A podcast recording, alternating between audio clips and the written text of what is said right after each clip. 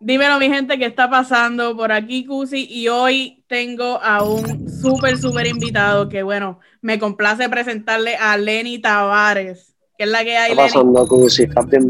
Saludos a todos los que nos están viendo, activos, activos, Todo, todo crack, modo crack. Modo crack, así, así vivo yo mi vida también. Y me alegra, me alegra que tú también. Oye, este, yo ok, ¿cómo, ¿cómo puedo empezar esto? Hace dos años que te, que te, o más, que te vengo escuchando, obviamente desde Dylan y Lenny, pero hace como dos años, no sé en qué mundo yo estaba, que me enteré que tú eras el de Lenny, de Dylan y Lenny. no sé si, si ya... Eso es parte, eso es parte, eso es parte, eso es parte de, de, Eso ha sido uno de los retos más grandes en mi carrera. Yo creo que de ahí, de ahí sale lo de ser un crack, de ahí sale la mentalidad, el modo crack. Viene de precisamente poderte convertir en la mejor versión de ti, tanto así que la gente hasta se le olvide o no le haga falta mirar ni tu pasado porque están bien envueltos en lo que está pasando en tu presente y en lo que estás ofreciendo, ¿sí me entiendes? Y, están... Ajá, dime, dime. No, que están pendientes a lo que, a lo que vienes a brindar, ¿sí me entiendes? Y pudimos crear, pudimos crear un personaje distinto con la base que ya tenía, que fue una, una experiencia increíble de Mileni, pero Denis Tavares ahora es una marca distinta, evolucionada, en modo crack prendido todo el tiempo, tratando de hacer mejores canciones, mejores eh, composiciones, producciones, discos, eh, físicamente tratar de, ¿me entiendes? Mantenerte dentro de tantas distracciones, mantenerte en modo crack, eh, todo eso, todo eso es parte de, lo que viene a ser el álbum ahora. Y yo creo que, lo que mencionan lo han logrado, el poder separarte, ¿no? De, lo que era un dúo, que no muchos artistas logran poder hacer esto. Este, y te quería preguntar, en ese momento ya cuando te separas de, de Dylan y vas a tu carrera de solista, ¿qué pasó en ese intermedio? ¿Qué estuviste haciendo? Eh, estuve primero, me agarré un receso de dos años. Uno, para darle espacio. Yo no quería utilizar la carrera de Dylan y Lenny para seguir manteniendo la gasolina de los que venía. Eh, obviamente seguían llamando para el booking de Dylan y Lenny por lo que estaba sucediendo, pero lo, eliminamos. Y me agarré un receso a pensar, hice una introspección de qué era lo que quería hacer, si realmente quería seguir en la música, porque es una tarea que te consume mucho. Es, es, lindo verlo desde afuera, pero cuando estás aquí consume mucho tiempo, mucho sacrificio, mucho de tu familia, eh, consume mucha privacidad, se te va la privacidad por completo. Una foto al principio está bien, después agarrarlo como estilo de vida es, es complicado. Claro. Eh, lo que hice fue prepararme emocionalmente, físicamente, espiritualmente. Preparé mi música, eh, me fui con mi productor de cabecera, a Los Ángeles, California, a, buscar otra vuelta, a buscar qué hacer diferente, a buscar cómo evolucionar, a buscar qué, qué le podía dar a mis fanáticos que realmente me hiciera relevante en un género tan, tan difícil. Y digo difícil porque hay mucha gente buena, hay mucha gente, muchos artistas haciendo las cosas bien. Y eso, eso que tú mencionas es algo súper importante, el poder prepararte mentalmente a lo que viene, porque muchos a lo mejor pueden tener el talento, pero no están preparados para esa presión que, requiere esta industria. Este, y eso, eso, eso me parece súper bien. ahora empezaste con, un nuevo equipo de trabajo, ¿verdad? Por así decirlo. Estás con Dímelo y, y con Cristoman. ¿Cómo te va eso ahí? No, yo vine básicamente a hacer mi negocio con Warner Music, eh, teniendo a Cristoman como, como manejo y como disquera. Ya. Eh, se suma ahora, dímelo, vi, al equipo, a, obviamente a traer su experiencia, a traer su veteranía al equipo. Él vio algo en mí que él, siente que puede maximizar y yo siento que él es el dirigente perfecto para llevar a veces los sueños a otro nivel, a perfeccionarse uno mismo también, a yo salirme de mi zona de confort y que me empujen a, a la versión más crack de mí mismo. Y en me lo había hecho un gran amigo, Cristoman es otro super amigo mío que ha llevado a que esto sea posible, a yo tener la oportunidad de que de que el mundo realmente se fije en lo que estamos haciendo. Y creo que somos un equipo perfecto ahora mismo, estamos bastante balanceados. Qué bien. Christoman ha, trabajado con artistas grandísimos y obviamente Dímelo Vi también, yo creo que, muchos lo conocimos por Osuna. Eh, ¿Cómo ustedes, en la relación de trabajo de ustedes con Dímelo Vi y lo que es Lenny Tavares, se logran no compararse a lo que se hizo tal vez con Osuna? Eh, es que es un, es un trabajo muy individual a dónde quiere llegar cada artista y cuáles son los sueños de cada artista. Eh, hay otras cosas dentro de, dentro de la tarea del artista que se hacen de la misma manera, solamente que cada artista le pone su color, como escoger una gran canción. O sea, no importa cuánto uno escriba, un ejemplo, en su en el estudio, cuánto lo haga yo, nunca vamos a hacer la misma canción, ¿sí me entiendes? O el trabajo del manejador es maximizar lo que nosotros podemos hacer en nuestro mundo, en nuestra burbuja. Eh, el trabajo de él es el mismo, maximizarnos a nosotros. Por eso es que no hay espacio de comparación, porque él nos ve como proyectos muy distintos. Eh, obviamente ya él conoce lo que es la cúspide del género, ya él lo saboreó. Eh, y creo que él viene a sumar toda su experiencia al equipo y yo la tomo con mucho respeto, ¿me entiendes? Lo que ellos lograron. Eh, pero es muy fácil no entrarle en la comparación. De hecho, de hecho, se sigue en el equipo de trabajo, él sigue hablando con Osuna, ¿entiendes? Él sigue alentándolo, sigue dándole guía. Este, y eso nos va a beneficiar como equipo más adelante, que el día por delante. Eh, por eso es que esto está empezando, ¿sí me entiendes? Todavía Vicente no ha hecho y ha apretado el botón y en realidad hemos hecho un gran equipo, un gran, gran, gran equipo. Estoy lleno, estoy lleno de seres humanos muy buenos alrededor mío. Definitivamente, y ese, ese buen trabajo se está viendo. Oye, eh, en el pasado tuviste tal vez algunos desacuerdos con tu equipo de trabajo anterior y no tuviste ese pues manejador, etcétera, ya sea por esto o por cualquier otra razón hay muchos artistas que dicen que no necesitan un manejador en su carrera. Tú que pudiste vivir esto, ¿qué tú piensas sobre eso? Necesitas, necesitas. Es la parte difícil, por eso es que hay muchos artistas talentosos que no se les da, que no, se manejan bien. Eh, y aunque el artista tenga la capacidad de manejar grandes decisiones, eh, necesitas un equipo de trabajo, necesitas una persona que vea lo que tú no ves, que te maximice que tú también confíes en esa persona para poder sentarte a hacer lo que en verdad tú eres bueno. Este, desarrollar, desarrollar tu arte toma mucho tiempo, toma mucha pasión, toma mucha energía.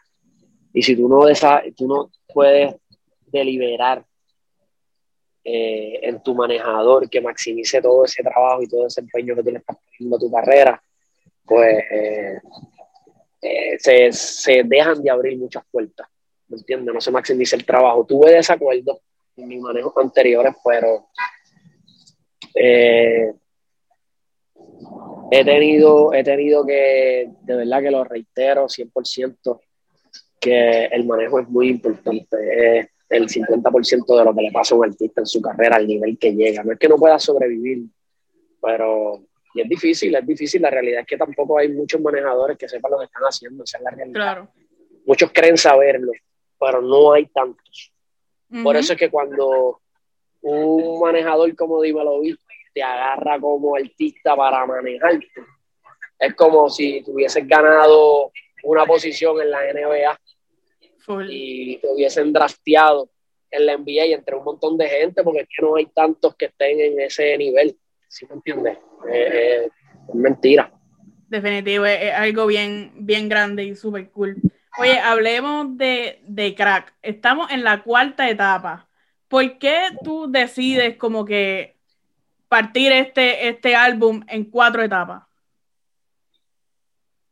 Yo creo que había mucho trabajo envuelto en, cada una de las canciones, en cada una de las producciones, y yo sentía que lanzar todos los temas en un solo día, la gente no iba. O sea, es imposible que tú vayas a un restaurante de sushi y pruebes 12 rollos distintos y te gusten todos. ¿Sí me entiendes lo que te digo? No te das el espacio de, de, probar cada uno y darle, darle la importancia que cada uno se merece. ¿Sí me entiendes? Darle, darle, ese espacio. Claro, entonces yo nunca he sido fanático de soltar un disco un mismo día. Creo que la gente escoge los tres sabores que más sobresalgan, pero no necesariamente sean los mejores, sino que son los más que sobresalen por alguna razón. Y, y, se pierde mucho trabajo. Y quise tratar de hacerlo por seasons, ya que el público siento que consume demasiada música muy rápido y desechan también muy rápido. Eh, no sé, me atreví, me atreví a hacerlo así, me funcionó, me gusta, eh, creo que va a ser mi manera de lanzar todos mis discos y vamos a ver hasta dónde llegamos con eso. Yo pienso que, que la idea está súper cool porque así te da el tiempo como de darle el cariño que merece a cada tema. Este, el público se lo, se lo va disfrutando poquito a poco. ¿Me entiendes? Como un aperitivo, que ya ahora la cena, ahora el postrecito. Y ahora vete, llévate, llévate el resto para tu casa, el to go. Exacto, el to go. Oye, en, este, en este disco has lanzado temas con Jay en La Pared, La Mujer Traiciona junto a BL, Enfermo de Riqueza con Obi y Natanael Cano y La Neta. La Neta es, de mis favoritos y es un tema tuyo solo. ¿Cuán retante es en este momento, como está la industria, que todo es colaboraciones aquí y allá? ¿Cuán retante es lanzar un tema tú solo y que tenga el éxito que tuvo La Neta? ¿O que está teniendo? Es difícil entretener a la gente tres minutos corridos, no te creas tú solo, escribiéndolo tú y, buscando que la gente vaya cayendo en diferentes emociones a lo largo de la canción. Eh, hacer los números también, tú como solista, ahí es donde tú te pruebas también mucho. Eh, esos son los códigos normales, ¿sí me entiendes? Pero realmente a mí, a mí no me, no te da miedo, no, te da ese miedo. ni siquiera estoy tan pendiente tan a los números, estoy pendiente de hacer lo que me gusta. El que conecte, conectó, el que no conectó, no conectó. Yo, ah. ¿me entiendes? moving forward. Yo todo el tiempo estoy, ya lo hicimos, ya lo sacamos, conectó, bien, no conectó, también. Me encantó lo que hicimos, buen equipo, vale, vamos para lo próximo. O sea, yo tengo una actitud muy, muy para el frente, muy para adelante. Lo que va a conectar, va a conectar y lo que no va a conectar, no va a conectar. solo si lo saco solo, si es un featuring no me presiono, ¿sí me entiendes? No me meto esa presión. Ya. Oye, ahora en esta cuarta etapa, sale, lo tengo todo, que lo escuché, está durísimo y dije, diablo, esto es palo. Y de momento cliqueo en, en Kush y yo, ¡Ia con Rau! Anda, palo. O sea, eso está bien duro. Y tú no, no has lanzado temas solos con Rau, ¿verdad? Porque siempre ha sido como con más, con otros artistas. ¿Cómo este es el primero. Ahora, exacto, ¿cómo, ¿cómo fue ese, esa vibra de lanzar ahora tu tema solo con Raúl? Nosotros estamos ambos en otra etapa de nuestra carrera, de cuando nos conocimos y colaboramos por primera vez, o sea, nos miramos hoy las carreras de cada uno y, y, definitivamente él es otro crack, ¿me entiendes? Dentro de la industria, es una persona que se ha convertido en la mejor versión, que sigue practicando, que sigue evolucionando, que se ve su crecimiento que se ve que cada vez estamos pasando cosas más chéveres en su carrera, que se está atreviendo. Eh, y por eso Push también es dentro de un ritmo que no es común, es un happy trap, eh, muy americano. Eh, un tema que la gente esperaría vernos estar bailando de principio a fin. creo que nosotros llevamos esa onda del baile en la sangre y somos los que proponemos también esa onda del baile en el género la gente nos está mirando a ver quién baila mejor, qué hace este, qué hace el otro, qué lleva, ¿me entiendes? Y me imagino, me imagino que esto del baile lo incorporaste como para, pues, de alguna manera, tú, me imagino pensando al principio, que ¿qué puedo proponer yo diferente al género? Este, y bueno, ahí hiciste esto del baile, que de hecho baila súper cabrón, y en, ese, en esa onda está Raúl, está este, etcétera. ¿Tú tuviste miedo en algún momento como que de que la gente dijera, a ah, diablo, qué charro, baila o qué sé yo? Porque eso no era claro. común. No, no, no, incluso yo siempre lo vi como que había una línea bien delgada entre lo que un artista urbano o reggaetonero es más, si el nombre no hubiese cambiado, es que siempre se bailaba, porque se bailaba hip hop, Bicosí bailaba y se veía increíble, ¿me entiendes? Y hacía coreografías en tarima, Bicosí, rompía, Y él lo que hacía era hip hop, lo que hacía era rap. Este, y le quedaba brutal. So, desde que yo conozco lo urbano realmente se estaba bailando. Yo lo conocí por pico.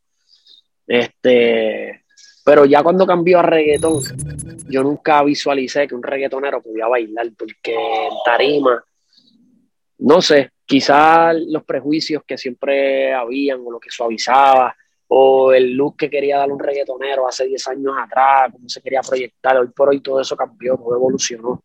El RB también empezó a ser más parte del reggaetón. Eh,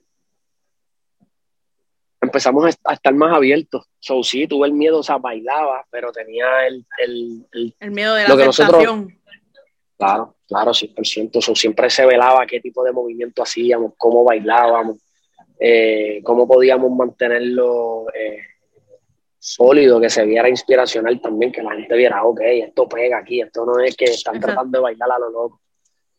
Eh, y por eso me gusta lo que está pasando ahora mismo con el baile. Creo que ahora mismo Raúl y Lenny Tavares son, y Nio somos los responsables de, de llevar la cultura del baile dentro del género urbano a otro nivel y que la gente lo ponga como que nosotros inspirar a chamaquitos nuevos que quieran hacer las dos cosas y que se salgan del comfort zone de, ay, que quieres cantar yo no quiero ensayar porque es que, diablo, ensayar todos los días tres horas. yo prefiero quedarme jugando PlayStation y fumando, qué sé yo, perdiendo el tiempo, ¿sí me entiendes? Porque me quiero quedar solamente cantando. Creo que nosotros vamos a sacar a la gente de, de otro, ¿me entiendes? Vamos a crear otro tipo de artistas. Sí, y, Raúl, y Tavares, García son responsables de crear otro tipo de artistas dentro del género urbano, ¿entiendes? Y es parte de, porque a la hora de la verdad, cuando tú, a lo mejor que no bailen o que no sean un entertainer, está chévere cuando están escuchando. Pero cuando van a un show en vivo, lo que les gusta es que ver al artista moviéndose, ¿me entiendes? Como que hyping el, el público y el que incorpore el baile, eso ayuda un montón. De hecho, hablando de, de prejuicios, te quiero contar una, una, anécdota, a ver, a ver qué tú piensas sobre eso. Estaba ayer hoy en, en Twitter y estaba viendo pues comentarios de la gente y estaban diciendo que Maluma y Lunay no le meten y que están pegados porque son lindos. Para mí, tú estás en esa onda de que, de que eres un linding. ¿A, ti alguna vez como que te han, te han ese, ese, prejuicio de que, ah, mira, él, él, no le mete, pero está pegado porque es lindo? Eh...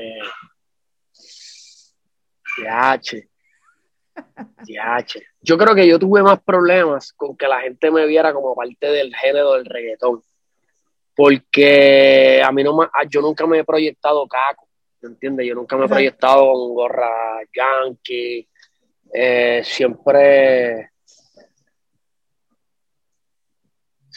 siempre me he proyectado un poco más facho.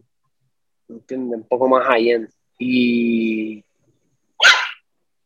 de la manera en cómo se pegó Dylan y Lenny fue, a pesar de que nosotros hicimos un disco de reggaetón, lo que se promocionó fueron temas románticos, fueron merengues. Después Pégate Más fue otro merengue electrónico y empezamos a experimentar y lo que se nos promocionaba de nosotros era ese tipo de música. nosotros nunca tuvimos la oportunidad de presentarnos como reggaetoneros, como los próximos Wisin y Yandel, un ejemplo. Claro. ¿Entiendes? Por el tipo de música que las disqueras escogió en ese momento para promocionar, nosotros parecíamos más la competencia de Rakim y Kenway. Así. Yeah y salir de eso a que me vieran como solista, como que no, no, parate, este chamaquito, este chamaquito, este chamaquito la tiene, este chamaquito, mira los versos del pana, mira los intros del pana, mira cuando le mete un reggaetón, mira de lo que está hablando, este chamaquito sabe lo que está hablando, o sea, para que me dieran ese visto bueno, yo tuve que irme independiente y sacar la música que a mí me diera la gana y hacer trap, que era lo que quería hacer en ese momento, y hacer reggaetón underground, y hablar de en ese momento de de ya no quiere amor, quiere marihuana, de, ¿entiendes? De, lo que realmente se estaba viviendo, ¿me entiendes? Porque al final del día yo cantaba más, más, dame más, move your body, pégate más, pero estábamos viviendo una vida bien loca también y no se estaba cantando y hablando de nada de eso. So, yo empecé a conectar desde cero ahí. Y por eso el prejuicio, el prejuicio viene de que cuando yo hice Dylan y Lenny, ya los artistas estaban, ya Farruko estaba en su carrera, en su apogeo, so, yo empiezo de cero de nuevo y ellos verme crecer tratando de ganarme ese respeto, esa entrada dentro del género, ¿me entiendes? Como reggaetonero, como cantante urbano, como, como próximo elite, como, ¿me entiendes? Como que, hey, voy por ahí, tengo mis añitos de carrera, pero voy por ahí, me voy a convertir en la mejor versión de mí mismo. El crear ese, ese, esa hambre de que ellos supieran que uno va por ahí, eh, hubo mucho prejuicio entre medio. Pues. Sí, sí, pero para mí, o sea, tu música está bien dura. Siempre que hay un remix, te destacas bastante. O sea, mira toda remix, mira para mí, que son temas que, que o sea, yo, yo pienso en para mí y, y, me acuerdo de tu coro. Es lo primero, lo primero que me acuerdo del tema. Este, y obviamente estás buenísimo. O sea, hay que decirlo. o sea, esas fotitos con los apps. O sea, yo cuando le veo, yo cuando te veo, se me para el corazón. Oye, este, algo que te arrepientas de tu carrera, de estos 11, 12 años que llevas en tu carrera. Wow, que me arrepiento.